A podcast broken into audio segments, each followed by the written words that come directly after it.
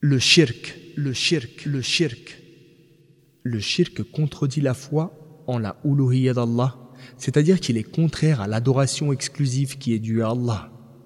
Or, puisque croire qu'Allah est le seul à mériter d'être adoré, à l'exclusion de tout autre, c'est-à-dire le fait de reconnaître sa uluhiyya, son droit exclusif à être adoré, est l'obligation la plus importante et la plus sérieuse qui soit.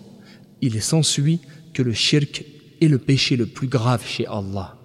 Il est, en effet, la seule faute qu'Allah ne pardonne pas, à moins de se repentir, comme il a dit.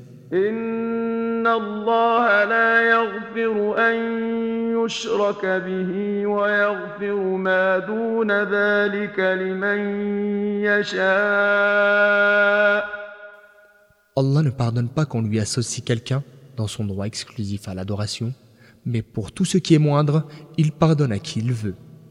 Verset 48 de la sourate Les femmes. On demanda au messager d'Allah, paix salut d'Allah sur lui, quel est le péché le plus grave aux yeux d'Allah? Il a répondu que tu attribues à Allah un égal en vouant un culte à autre que lui, alors que c'est lui qui t'a créé. Hadith rapporté par El-Bukhari et Muslim. Le shirk corrompt et annule les bonnes œuvres comme Allah le Très-Haut a dit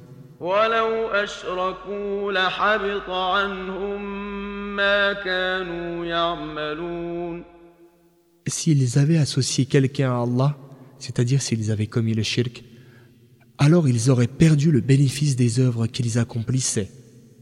Verset 88 de la sourate Les Bestiaux.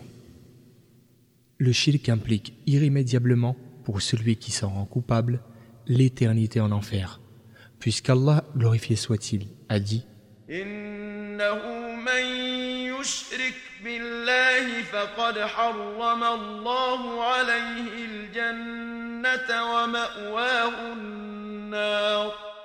Assurément, Allah refusera le paradis à celui qui lui attribue un associé, et sa demeure sera le feu de l'enfer.